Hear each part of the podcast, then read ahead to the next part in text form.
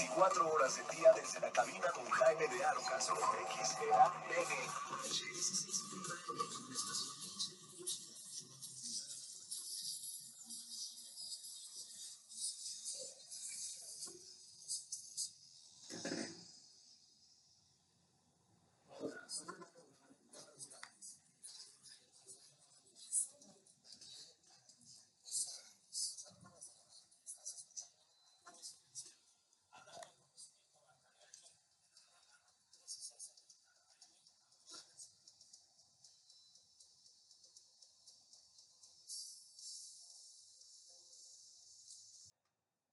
tal amigos de Halcones Financieros? Pues estamos transmitiendo en un nuevo podcast aquí desde casita con dos invitazos de lujo. Estamos realizando estas mesas muy enriquecedoras, sobre todo en el tema económico, este post-COVID y sobre todo lo que está viviendo los mercados hoy por hoy, que estos ya saben que no descansan a pesar de cualquier situación. Y pues tengo dos invitadazos de lujo. Eh, la verdad es que me da un gustazo el recibir a Alejandro Vázquez, es el coordinador de asociación financiera de Actimber. Eh, Alejandro es eh, egresado de, de, la Universidad de Anáhuac. Me da muchísimo gusto porque desde hace muchísimo tiempo hemos estado coordinando una entrevista y tenerlo en uno de nuestros programas. Pero pues bueno, ya, ya se, se venció el plazo y qué mejor que en estos momentos que va a ser muy enriquecedor Alejandro, bienvenido. Al contrario, a ti, Ricardo, gracias. Nombre. Y por el otro lado, y sin más preámbulos, de, verdad que es muy agradable tener a, esta persona que, lo considero amigo también, como Alejandro. Él es Humberto Calzada Díaz y la verdad es que ahora lo presentamos como economista en jefe a nivel Latinoamérica de Rankia este, la verdad que todo el avance que ha tenido durante estos años, creo que ya cinco años, ¿no, Humberto? Eh, hola Ricardo, sí, eh, el día de ayer cumplimos cinco años ya como eh, analistas en el portal, un, un, camino bastante satisfactorio en un portal español que bueno nos ha dado la confianza de llevar las riendas de México y ahora América Latina. Perfecto, pues muchísimas felicidades. Y ahora sí, sin más preámbulo, pues estamos, estamos teniendo un tema eh, muy importante. Aquí ya la economía tal parece que, estamos eh, sintiendo como, como los caballitos, ¿no? Que ya nada más están esperando el día de que, todos los gobiernos digan ya este, aceleramos, ya abrimos las puertas de la economía. Pero eh, más que eso, quiero hablar con ustedes, ¿cómo estamos hoy parados? Hoy por hoy el aspecto financiero, independientemente del cierre de los trabajos, de de las empresas eh, a nivel económico y sobre todo eh, partiendo de la especialidad de, Humberto en Estados Unidos, eh, ¿cómo está parado hoy por hoy el sistema financiero y la economía este, en Estados Unidos? sí, Ricardo, bueno, estamos ante un contexto, una coyuntura bastante sui generis respecto a información, a datos económicos eh, hoy en, el, en Estados Unidos existen 36 millones eh, y medio de desempleados. Un dato, y creo que lo comenté alguna vez contigo personalmente, o te, lo compartí, eh, inició hace dos meses con el dato de 3 millones y medio de solicitudes de desempleo en un solo día. Es algo impresionante, nunca se había dado un dato de esa magnitud, el dato más alto eran 600 mil solicitudes en una semana en, el año de 1992, me parece principios de los 90, eh, finales de los 80, eh, eh, pero bueno, eso no es relevante ahora. El tema aquí es bastante complejo. Porque al final la última crisis que vivimos hace, 10, hace 11 años, 12, 2008, fue por un tema en, los créditos hipotecarios, la burbuja de los créditos subprime, al final un tema de corrupción también por parte de, las calificadoras y distintos factores, ¿no? Eh, la crisis del 29 fue un exceso de, liquidez, de créditos discriminados que se dieron. Y bueno, esto, la gente, por el boom que tuvo el mercado accionario en el, 29, comenzaron a comprar acciones, inflaron de, formaron una burbuja bastante grande. Pero bueno, esas dos crisis, esas situaciones, incluso temas de guerras eh, en la historia, eh, han impactado de una manera eh, negativa en la economía, se han tenido serias repercusiones, pero como les decía, eh, este es un escenario en una coyuntura sui generis porque, a diferencia de esas crisis o de las crisis que se ha dado a, lo largo de la historia, o recesiones, que todavía recesión no, no es crisis sí, eh, nunca había habido un freno total de la actividad económica. el paro empezó por ahí de, marzo, ya estamos a mitad de mayo, ya comenzamos a ver repercusiones, eh, como lo comenté, la, cifra de desempleados, caídas en, la producción industrial bastante considerables, pero eh, no sé si recuerdas, Ricardo, que en, el año pasado, eh, en el mes de octubre, por ahí tuvimos la oportunidad de estar contigo en cabina, y ya mencionábamos que, que algunas variables en Estados Unidos ya nos estaban dando señales de que algo ya venía mal, ¿no? la gestión de Donald Trump eh, en Estados Unidos ha sido bastante controvertida.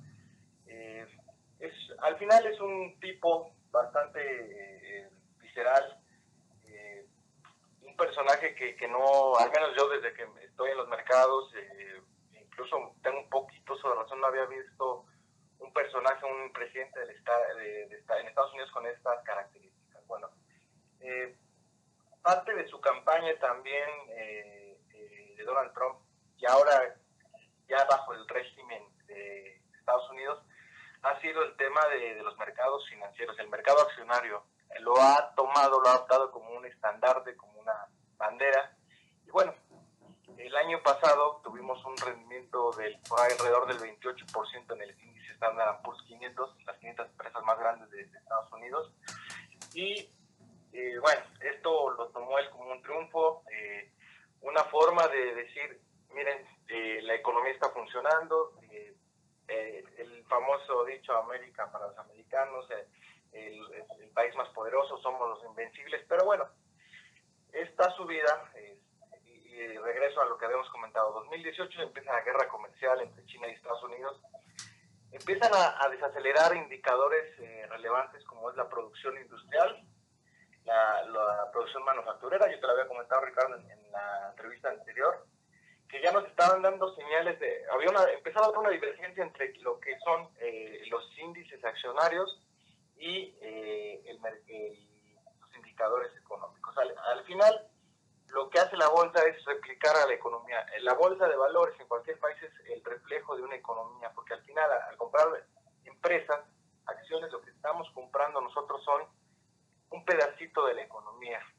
Y bueno, eh, 2018 va, tema de volatilidad por la guerra comercial y después eh, se cae fuertemente la bolsa, pero eh, Donald Trump con el afán de rescatar al mercado comienza a inyectar dinero. Principios de 2019 la Reserva Federal ya empieza a dar señales de que va a bajar las tasas de interés. Comienza a bajar la tasa de interés, pero previo a eso también había eh, una reforma fiscal donde se recortó la tasa de impuestos corporativos que bajaron a 21%. Eh, esto eh, fue con la intención, esta agresiva política económica, tanto del lado fiscal como monetario, fue con, eh, con este afán de, dotar de liquidez y reactivar y seguir teniendo dinamismo en la economía. Pero bueno, donde algunos economistas dicen, los financieros, que las, no se puede detectar una burbuja. Donde desde nuestro punto de vista comenzamos a detectar una burbuja cuando la economía se estaba estancando, la economía empezaba a dar señales de aceleración y los índices eh, accionarios eh, del mercado de, valores en Estados Unidos, los tres principales índices subían de manera exponencial. Entonces, hay algo desde nuestro punto de vista que ya no estaba dando una buena señal. O sea, la, economía estancándose y la bolsa seguía subiendo y subía de manera indiscriminada. Vimos eh, movimientos en, en, las acciones de Tesla pero brutales. Entonces esto ya nos estaba dando un indicio, ¿no? Hay un indicador que se llama el indicador de Warren Buffett que muestra la sobrevaluación del mercado respecto a la, economía eh, real. y bueno, esta era una sobrevaluación del 140%, o sea, la bolsa de valores valía 140 veces más, es, es un análisis respecto a evaluaciones que el Producto Interno Bruto. Entonces, eso más, más eh, otros indicadores eh, técnicos en, los mercados ya nos estaban diciendo, bueno, la bolsa está subiendo, pero ya, eh, ya no hay fundamento para que siga subiendo, ¿no? Incluso, Ricardo, ¿te acuerdas que dijimos que, y lo, lo, comentamos, que cualquier pretexto ya estaba, eh, que pudiera venir una guerra, otro conflicto arancelario, cualquier tema va a ser pretexto para que los mercados pudiéramos ver un ajuste fuerte en los mercados. Y bueno, llegó este tema sanitario que, fue la gota que derramó el vaso. Entonces, ya había habido un antecedente, pero ahora después de, todos estos datos que ya se presentaron, una caída en el Producto Interno Bruto de Estados Unidos del 4.8%, eh, desaceleración, eh, fuertes caídas en el sector industrial, el consumo eh, registró un dato de una caída de las, las ventas retail en Estados Unidos cayeron 16%. Cuando Estados Unidos es una economía eh, que el, 80, el 70% de su Producto Interno Bruto se basa en el consumo. Entonces, hay indicadores, eh, sí hubo una fuerte caída en la bolsa, pero lo que nos llama la atención, que el índice, por ejemplo, Standard Poor's cae 34%, y después, eh, a partir del mes de marzo, por ahí del 20, tiene un rebote importante para volver a subir 30, alrededor del 35%.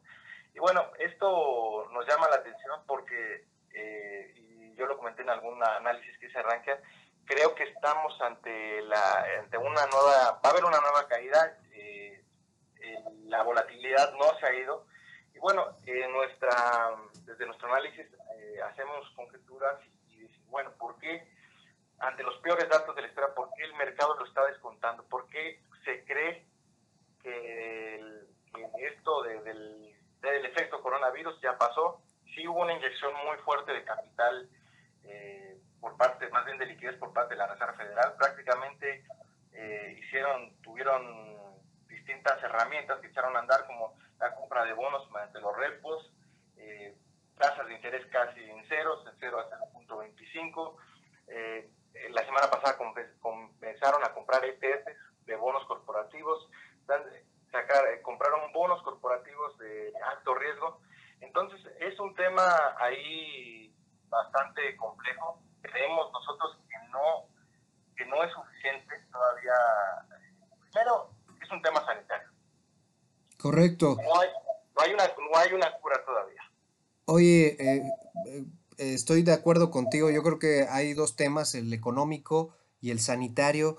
Eh, Alejandro Vázquez, por favor, tú, tú como estás todo el día observando los mercados y toda la, experiencia que tienes, ¿qué es lo que tú ves? O sea, ¿cómo, estuvimos antes y ahorita cómo estamos en, en todo este tema financiero? a lo que comentan a las cifras y sobre todo lo que ha surgido, sobre todo en las últimas semanas, pareciera, y ha surgido la duda, que no hay una sincronía entre la economía y los mercados, cuando es una de las teorías principales, ¿no? Que existe que es la idea de que los mercados adelantan a la economía. Sin embargo, pareciera que, ahora no, no lo es. Y, y, sobre todo esto lo vemos reflejado y en datos de, de lo de, del S&P, justamente lo estaba leyendo en esta semana, la rapidez con la que se recuperó después de esta caída de, de marzo. Sin embargo, viendo y, haciendo análisis históricos, se llama mucho la, o llama mucho la, atención, si queremos verlo de, esta forma, de poner las probabilidades a nuestro favor en el mercado, pues te das una idea de que en la época de la depresión, en el 29, se recuperó el mercado ¿qué te gusta? Si no mal recuerdo, alrededor de las, alrededor de 8 semanas. Y vino de una caída del 45%. Después de esto salió un rebote de alrededor del 47% en 21 semanas. Y la última que tenemos aquí registrada antes de todo esto del 2020 fue en el 2007. Sería una caída en 23 semanas con una caída o un porcentaje del 20% y se tardó en recuperarse 9 días y el regreso fue de un 15%. Entonces también tiene que ver mucho a, lo que estamos viviendo. Antes no, se hacían inyecciones económicas como estamos viendo hoy en día.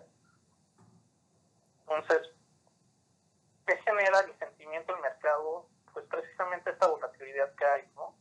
que no, no sabemos que está ahí, que se va a dar una, un retroceso, pero no sabemos cuál va a ser el impacto y bien la rapidez con la que nos vayamos a recuperar.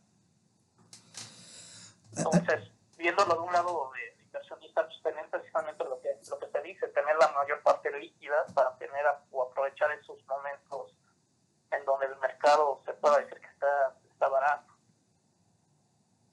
Ok, Alejandro. Eh, la cuestión que ustedes comentaban sobre estas inyecciones, en 2008 ya, ya pasamos, creo que fueron alrededor de tres semanas donde pues ahora sí que el Banco Central estaba eh, tratando de deliberar precisamente cuál era la estrategia que iba a realizar para rescatar todo este, este tema hipotecario y esta toxicidad que inyectó en los mercados internacionales. Ya no sabían cómo rescatar a estos estos bancos hipotecarios y creo que la, decisión fue esta inyección, el, dichoso eh, eh, el QE, ¿no? Que le llaman. Entonces, eh, e, ellos pues lo decidieron y les funcionó, nos funcionó tanto que estuvimos boyantes en esta época de liquidez de, casi 10 años, 11 años. mi pregunta para, para, ustedes, ahorita voy, voy contigo, Humberto, pero aprovechando que estamos con, Alejandro, estas decisiones, eh, ¿cuáles serían los principales riesgos que ven ustedes o cuáles serían las oportunidades de seguir implementando estas inyecciones? Pues ahora sí que yo, yo le daría el punto de vista agresivas, el adjetivo de, agresivas. ¿Cuáles, ¿Cuáles serían los pros y los contras, Ale? Mira, entendiendo de, de la diferencia entre las crisis, y lo comentaba Humberto, la crisis del 2008 fue una parte crediticia, liquidez. Hoy la realidad es que la crisis es otro, es otro, es en otro sentido. Aquí el temor que yo, yo veo y, y, y es creciente desde hace bastante tiempo es el crecimiento de la deuda a nivel Estados Unidos y a nivel de todos los demás países o economías. ¿Qué tanto se puede, se puede estar elevando y controlando eh, estos factores?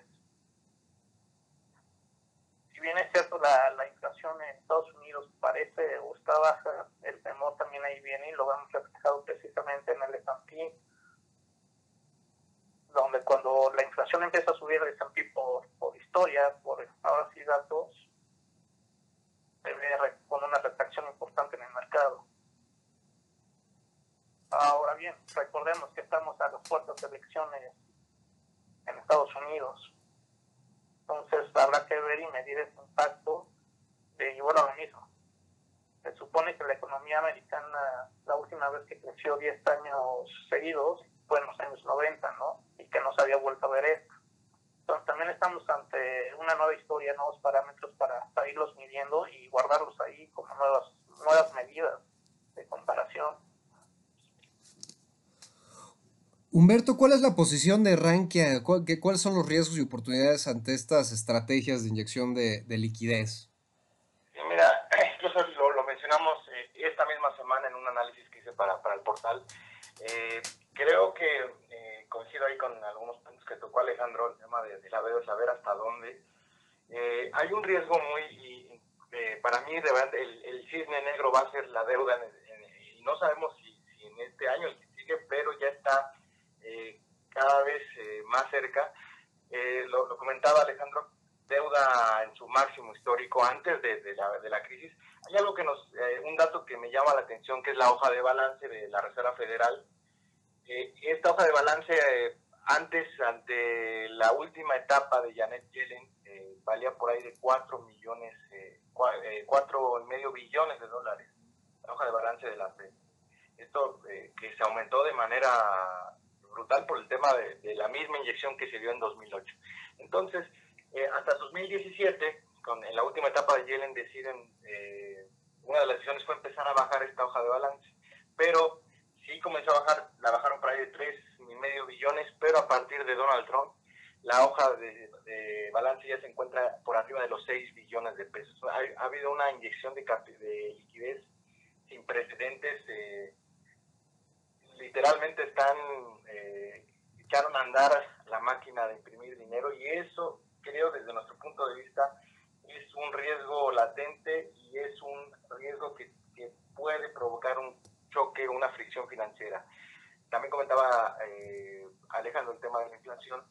Respecto a la inflación es una preocupación porque si bien ahora eh, eh, por motivos de, de, la paro en la actividad económica una, una baja demanda hizo que la inflación bajara, pero vamos a ver el efecto cuando empiece, cuando este exceso de liquidez comience a repercutir en la economía, en los mercados, eh, la inflación es, un, es una variable que ha estado dormida durante mucho tiempo. Entonces, este exceso de liquidez, vamos a ver hasta dónde puede repercutir y presionar a la inflación al alza. Entonces, si presiona la inflación al alza, la, la, las autoridades de Estados Unidos de política monetaria se tendrán que ver obligadas a subir nuevamente las tasas de interés. Y si suben las tasas de interés, vamos a ver también un riesgo alto con los créditos. Aunado que, que esta inyección, desde nuestro punto de vista, creemos que no va a ser suficiente para rescatar a todas las empresas y a las que rescatan, y como se rescataron algunas, hay otro riesgo, que es el riesgo moral.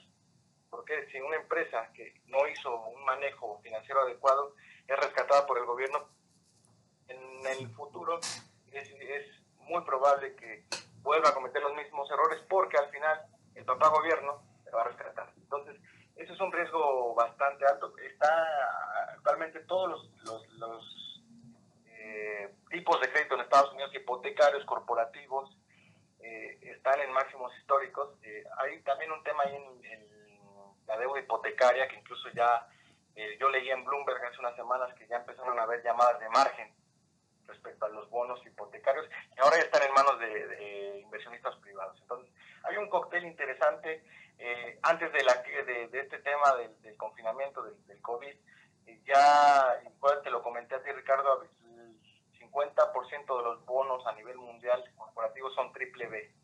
Entonces, vamos a ver este efecto del coronavirus, cuánto cuánto porcentaje de esos bonos triple B pasa a ser eh, ya prácticamente bono basura. Entonces, eh, ya ha habido quiebras en Estados Unidos, eh, lo vimos eh, JCPenney hace unas semanas, pero aunque retorne la actividad económica, empieza a haber una reapertura, vamos a ver un problema de, de, insolvencia y de liquidez en las empresas. Creemos que no va a ser suficiente y ahí vamos a ver un efecto en la economía, un efecto dominó que va a estar, eh, yo creo que va a ser realmente eh, la punta para que sí haya un tema de crisis.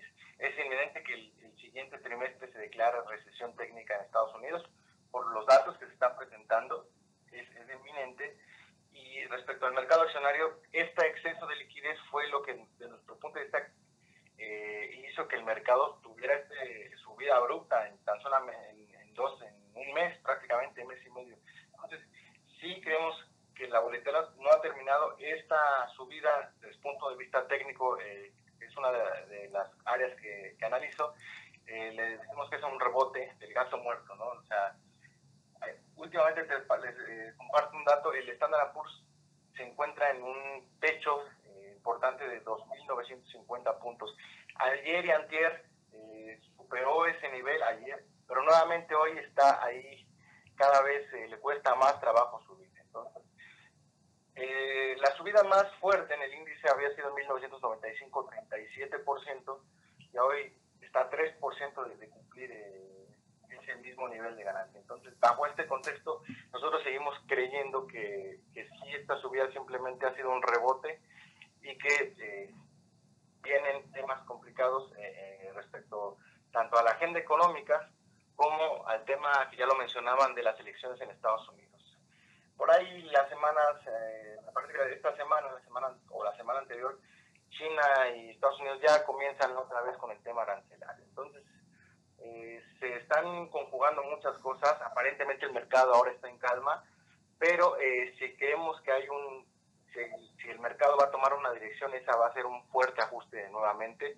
Técnicamente nosotros sí vemos al menos al piso de marzo y si viene un tema y se complica la coyuntura, yo creo que podría llegar hasta los 1.800 puntos. Pero eh, insistimos que esta subida simplemente fue especulativa, fue muy agresiva, pero eh, con la misma intensidad que subió, yo creo que veremos un golpe. Si llega a subir, por ahí, desde nuestro punto de vista, estaremos viéndolo en 3.100 puntos para después tener una caída eh, en la misma construcción, una caída bastante fuerte. Entonces, la volatilidad no se ha ido. Eh, no creo que el inversionista haya asimilado que ya va a haber una recuperación rápida en la economía, porque eh, también nosotros desde el punto de vista técnico hemos visto volúmenes descendentes, o sea, están, no están entrando con suficiente volumen de compra eh, a las empresas, a las acciones.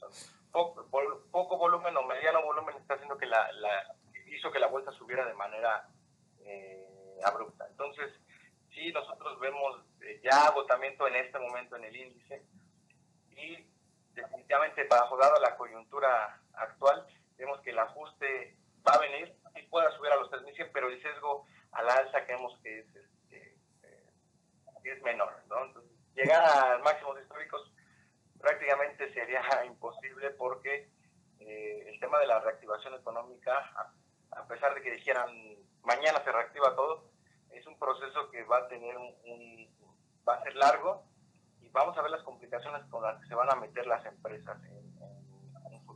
Correcto. Oye, Alejandro, bajo este contexto, y sobre todo me gustaría resaltar y explicar un poquito para el público el tema sobre todo de la deuda. Estamos hablando de la deuda a, nivel país, de esta compra de bonos, de esta inyección de, mercado que se está haciendo hacia, hacia las empresas. Pero en términos accionarios, o sea, el posicionamiento de deuda de los corporativos.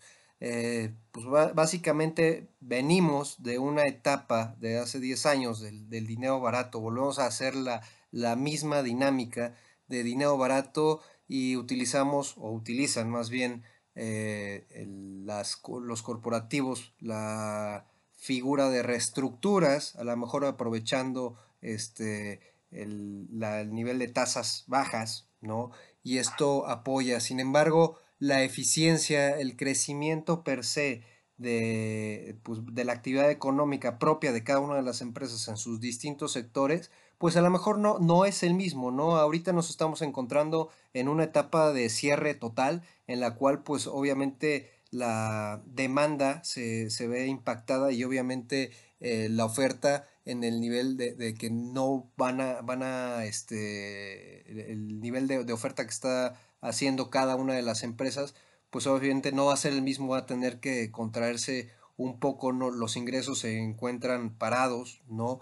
Y la, la pregunta aquí, ¿cuál es la, el mayor riesgo que se tiene en las empresas que cotizan en bolsa, ya sea a nivel bonos, a nivel acciones, con un horizonte pues ahora sí complicado en, el, en el nivel de endeudamiento de cada una de ellas, Alejandro.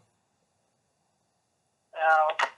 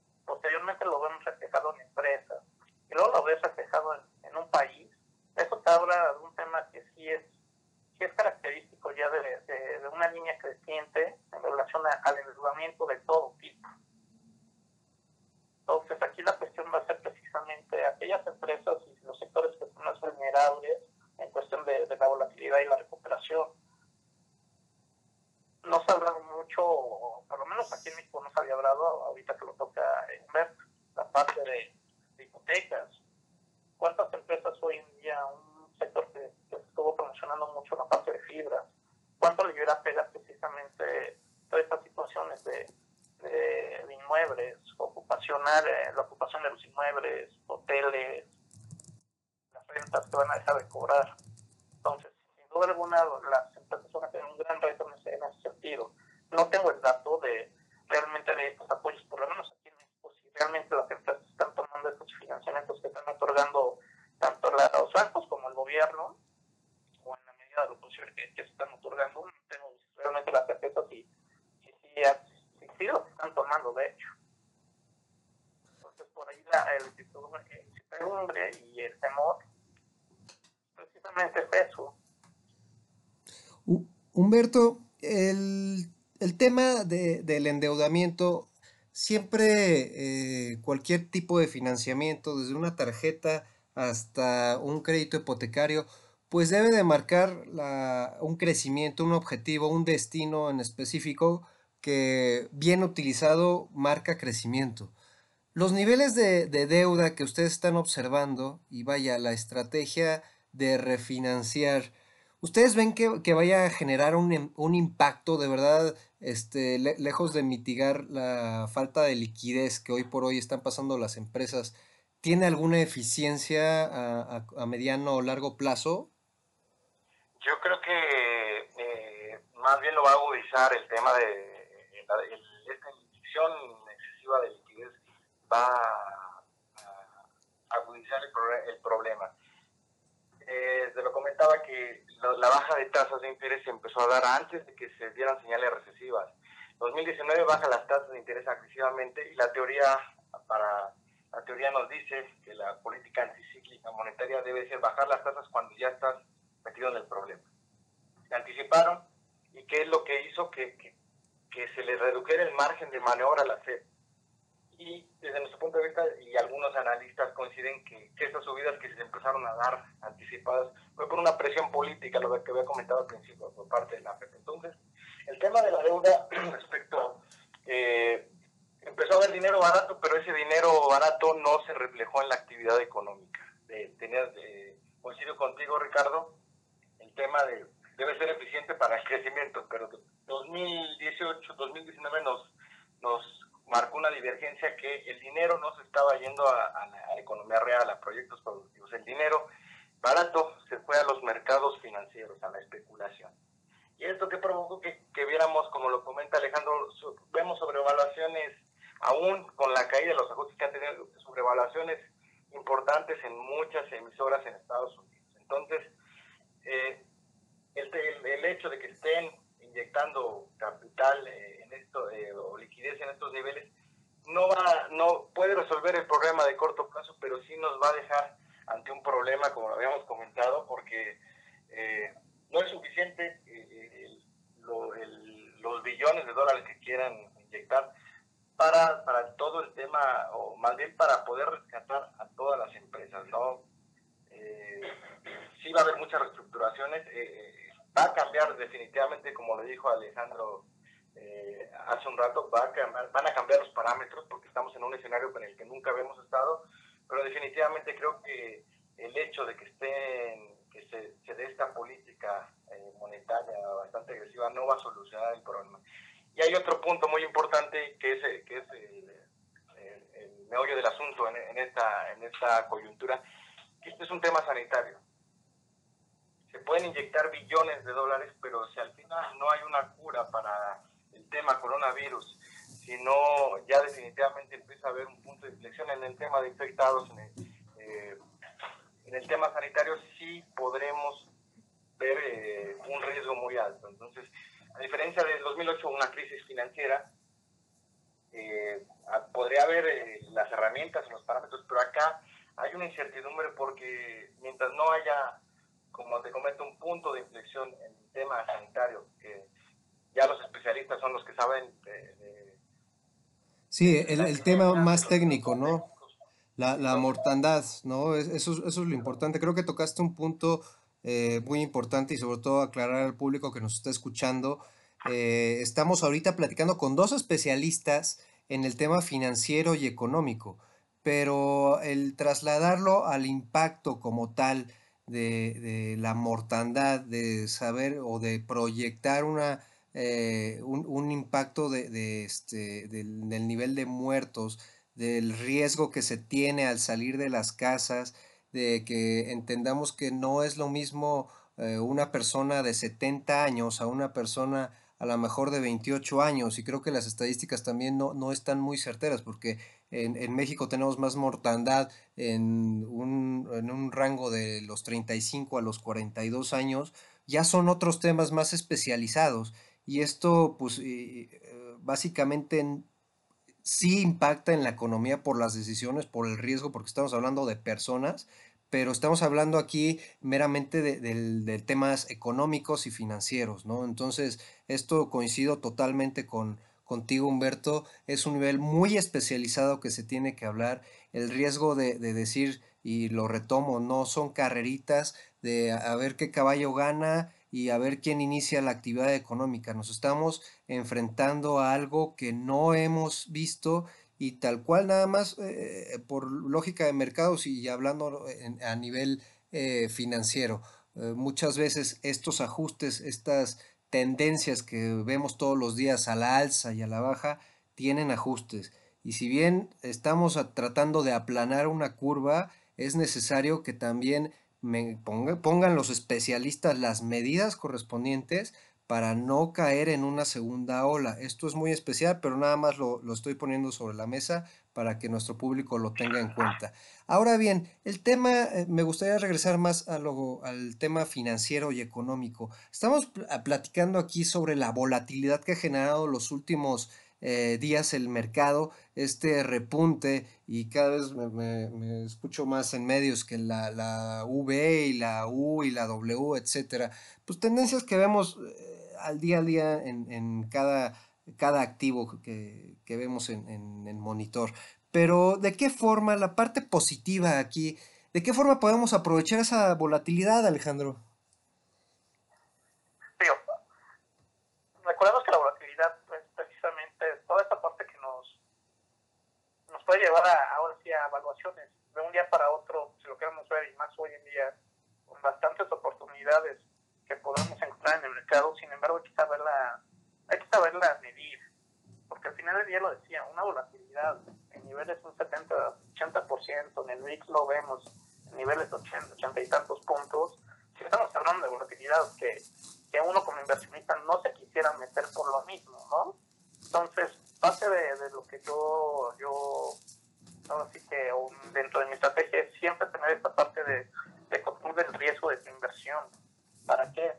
Para que no te veas afectado por todo el ruido que se genera en el mercado, por todos aquellos intangibles que podamos llegar a encontrar, que creo que hoy en día hay más intangibles que, que tangibles. Y precisamente es a través de una, de una gestión monetaria, una gestión de riesgo. ¿Para qué? Para que la volatilidad la puedas aprovechar siempre y cuando puedas tener ahora un, un buen manejo de tu, de tu liquidez en tus portafolios.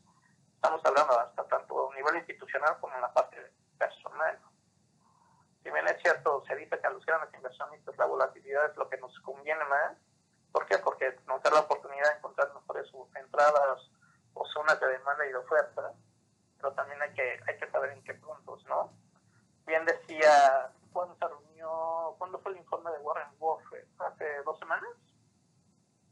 Sí. Sí, creo que puede ser, sí. Dos, tres semanas. Y él mismo comentaba que por el momento no ve oportunidades buenas en el mercado y estamos hablando de alguien que, que precisamente se, pasa casi todo el día viendo y contemplando esos intangibles que hoy en día tenemos en el mercado. Correcto, y sobre todo entiendo que, eh, vaya, sí existen oportunidades, pero debemos de ser muy mesurados, ya que debemos de, tener esa educación financiera que tanto pregonamos y debemos de estar estudiándole y si vamos a tomar el riesgo, como tú bien dices, pues saber hasta qué momento y hasta dónde estamos dispuestos a, tener nuestra, asumir nuestra pérdida, ¿no, Alejandro? niveles crees que se vaya a caer el mercado? No lo sabemos, no sí, claro. aquí. Sin embargo, sí, a través de, pues, de, datos, de probabilidades, sabemos que se viene un ajuste importante. Lo importante es ir previniendo y teniendo esa precaución cuando se dé para sí. poder decir que para, pues, para poder decir que podemos aprovechar esta volatilidad a nuestro favor. Sí, y, y sobre todo volvemos a lo mismo, es un tema meramente sanitario que nunca habíamos experimentado y que no podemos decir, bueno, mi límite es este o, mi, este, mi techo es este, ¿no? Si bien tenemos las variables históricas, pues ahora sí que no, no hay nada cierto para hacer proyecciones, ¿no? Eh, Humberto, eh, precisamente, ¿cuáles ves tú que pudieran ser las, la parte positiva de, de, todos estos riesgos que estamos eh, viviendo hoy por hoy en el mercado? Definitivamente coincido con, con Alejandro, el tema de, la gestión monetaria es bastante importante. Eh, si hay un perfil de inversionista que, que no tiene una eh, aversión al riesgo alta, pues definitivamente en el caso de México, por ejemplo, seguir aprovechando una tasa de Z a niveles del 5%. ¿no? eso no me meto en problemas, incluso estar líquido. Pero eh, a la gente que sí tiene la versión al riesgo es un poquito más sofisticada. Eh, la volatilidad son momentos de, oportunidad. ¿Te recuerdas que con una charla informal que tuvimos te comenté de un activo que se llamaba eh, se llama SPX, este, que es un ETF que inverso al Standard Poor's 3 a 1. Ese activo de la caída de febrero a marzo ganó 140%. Entonces, si yo tengo el conocimiento y esa, esa aversión al riesgo y sé que dónde me estoy metiendo, puede ser un mercado muy beneficioso. Las caídas, con las caídas también se gana en los mercados financieros. Y obviamente dice, eh, coincido con Alejandro, nosotros no sabemos y muchas veces nos, a, eh, al personal a mí me preguntan, ¿en cuánto ves el tipo de cambio para fin de año, para diciembre? No sabemos. El mercado y, por ejemplo, activos como, como el tipo de cambio son activos de mayor volatilidad y que sí están sujetos a distintos factores políticos, sociales, de mercado.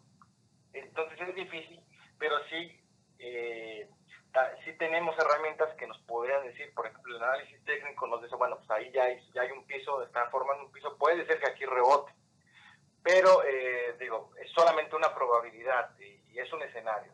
Digo, si, hay dos, eh, como dicen, hay de dos sopas. Si no soy, no me gusta el riesgo y, no quiero estos sobresaltos, me mantengo en liquidez o eh, en instrumentos de muy corto plazo. Si soy un poquito más agresivo, pues podría aprovechar los movimientos tanto a la baja o a la alza en los mercados eh, financieros con distintos instrumentos de inversión. Obviamente, y siempre yo he sido promotor que sean instrumentos que estén regulados eh, por alguna autoridad, en el caso de Estados Unidos la SEC o México eh, la Comisión Nacional Bancaria de Valores. Entonces, eh, como dice Alejandro, haciendo una buena gestión monetaria, yo creo que se pueden aprovechar estas oportunidades. Y sobre todo un control emocional. Sí, adelante Alejandro. Porque al final del día, siempre viene de la parte de, de, dinero. Y no el dinero nos mueve, ¿no? alientos.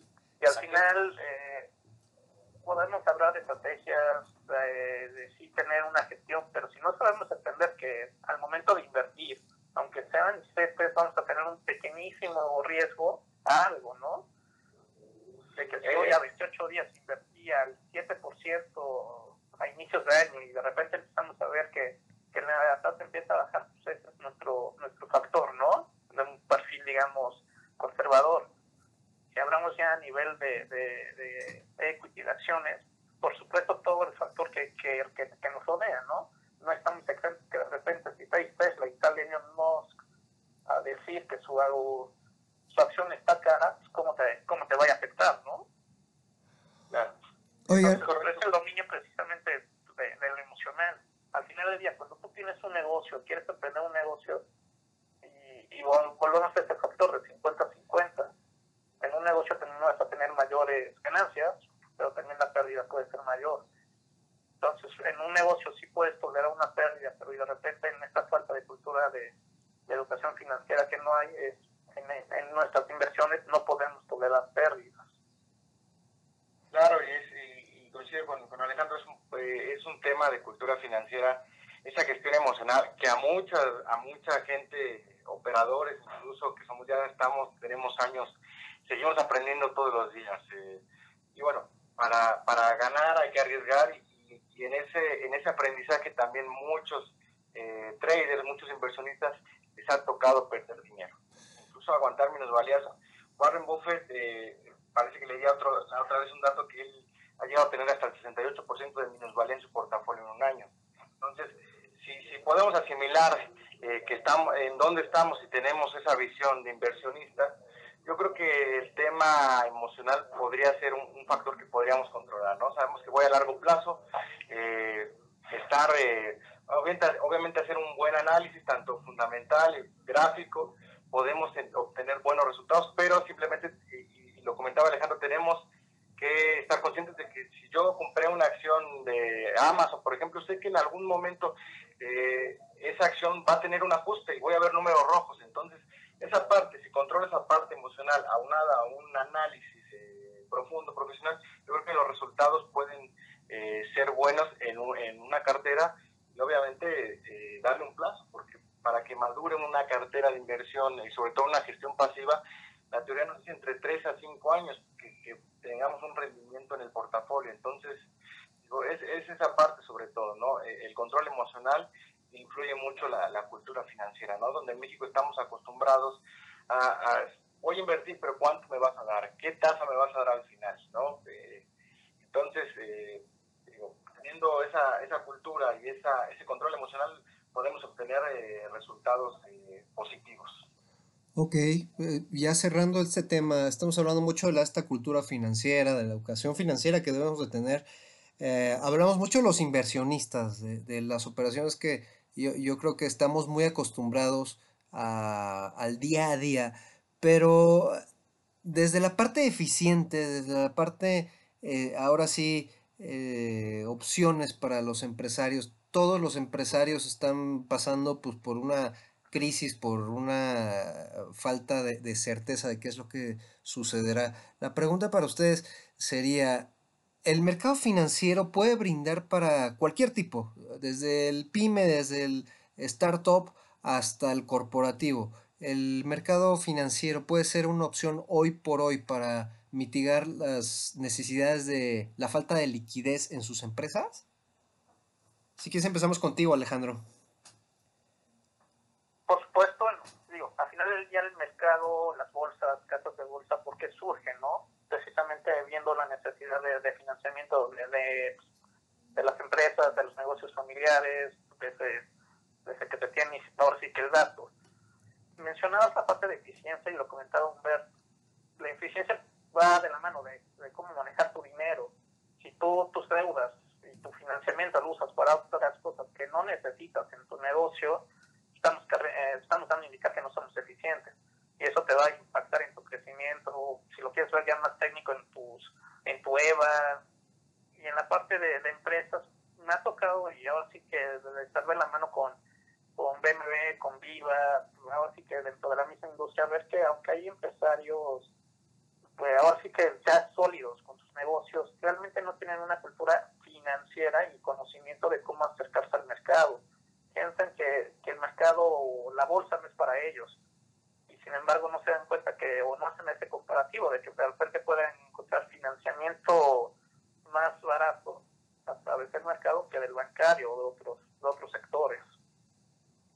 Ayer precisamente, y antes de, continuar contigo Humberto, eh, Unifim ah, anunciaba que va por más acciones, va a salir al mercado precisamente hoy, y esto yo creo que es importante resaltarlo porque ellos, eh, vaya, son una financiera que tiene eh, gran parte de, su capital en, créditos.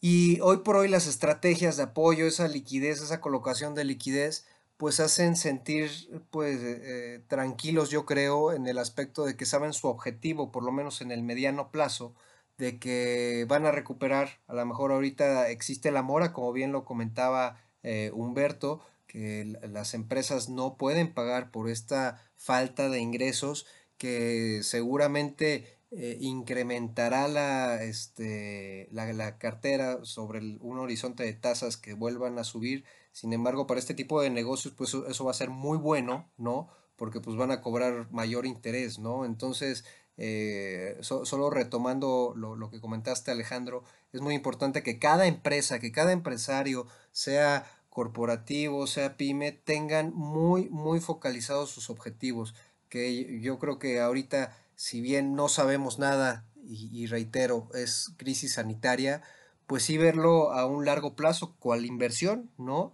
Y utilizar las, las, eh, las herramientas y el mercado financiero para, para, su, este, para su beneficio. Humberto, ¿tú qué opinas al respecto?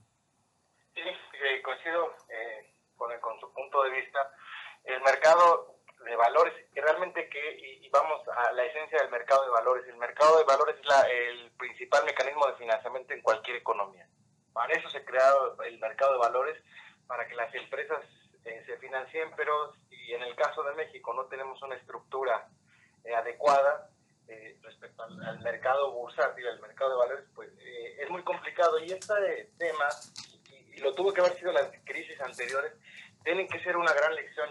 Hoy el caso, pues, primero el caso de la deuda, ¿no? Que, como decía Alejandro, que, las empresas eh, hagan un análisis eficiente donde dónde puedo conseguir dinero más barato. Y eso definitivamente mediante certificados bursátiles en el mercado de deuda. Eso es, es, un hecho. Pero bueno, aunado a eso, a ese tema eh, respecto a, la cultura de gestión empresarial que debe de haber, eh, también dentro de, de este mismo tenor, el, conocer otros instrumentos como los instrumentos derivados de cobertura. Eh, eh, muchas empresas, y yo creo que un gran porcentaje de las empresas, al menos en México, no saben qué es un swap, eh, no saben qué es un derivado financiero y cómo podrían beneficiarse de, esa, de, ese instrumento. Entonces, nos falta mucho por recorrer.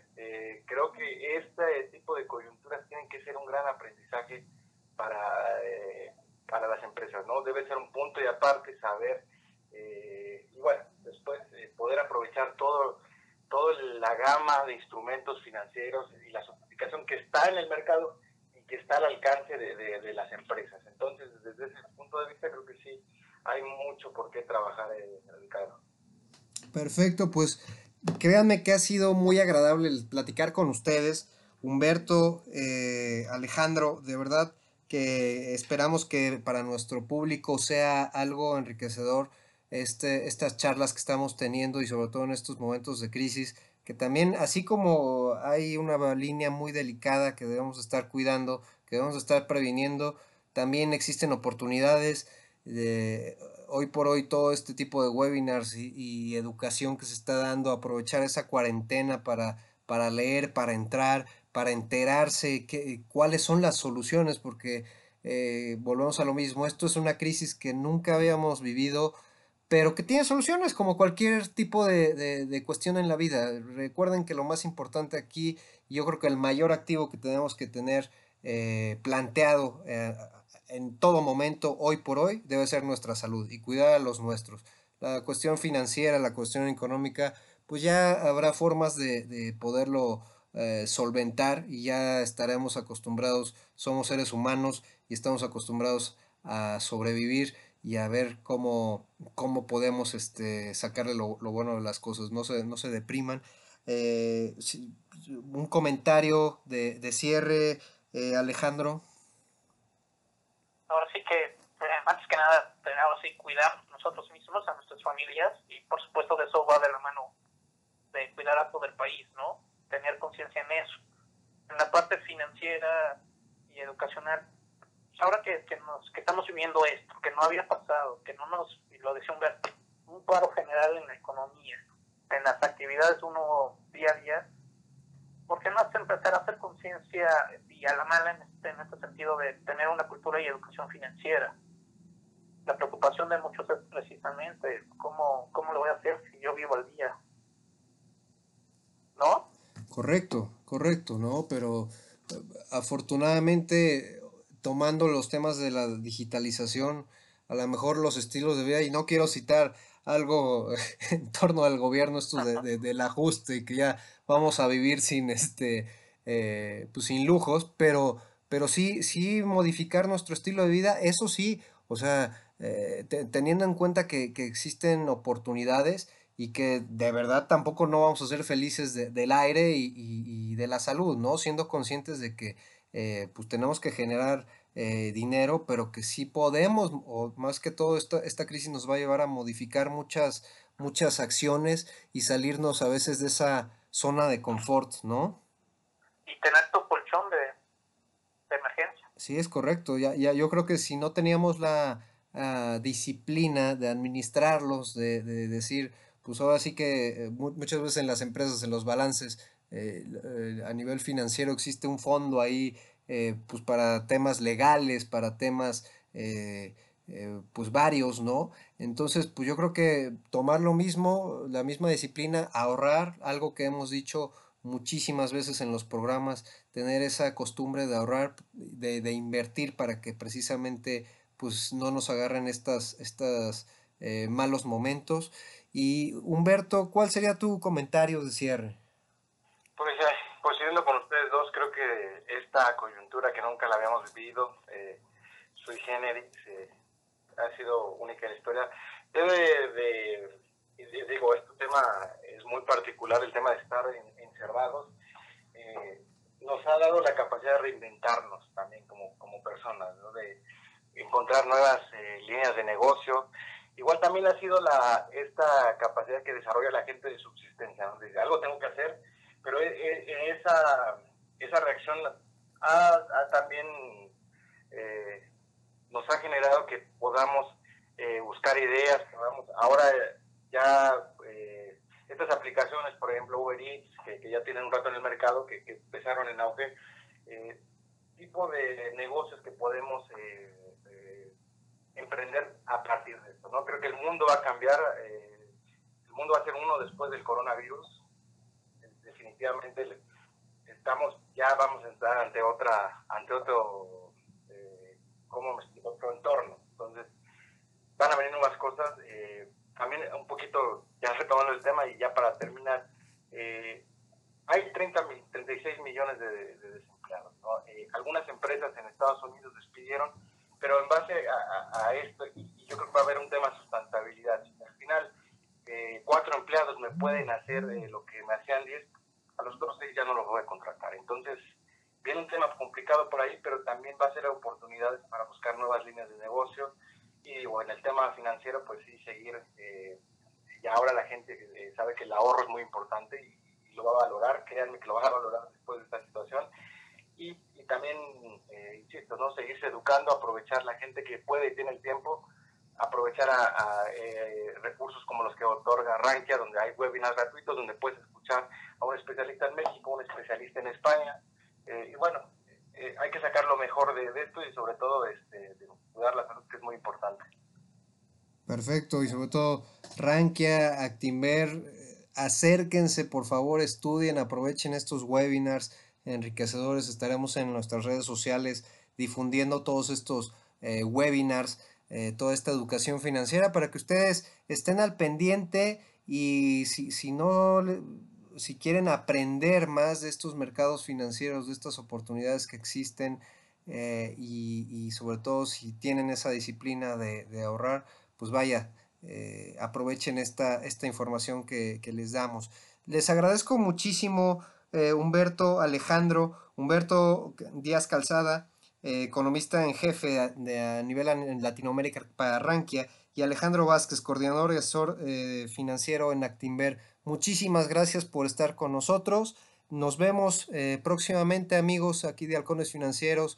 Esperamos estar transmitiendo algún día desde las cabinas del 1670 y en Radio Anáhuac. Mientras tanto, cuídense mucho, por favor, cuiden a los que tienen eh, esta cuarentena, recuerden, no salgan de casa, quédense en casa y aprovechen todas estas herramientas de educación que les vamos a estar brindando por redes sociales. Eh, nos vemos próximamente. A estos halcones financieros. Hasta luego.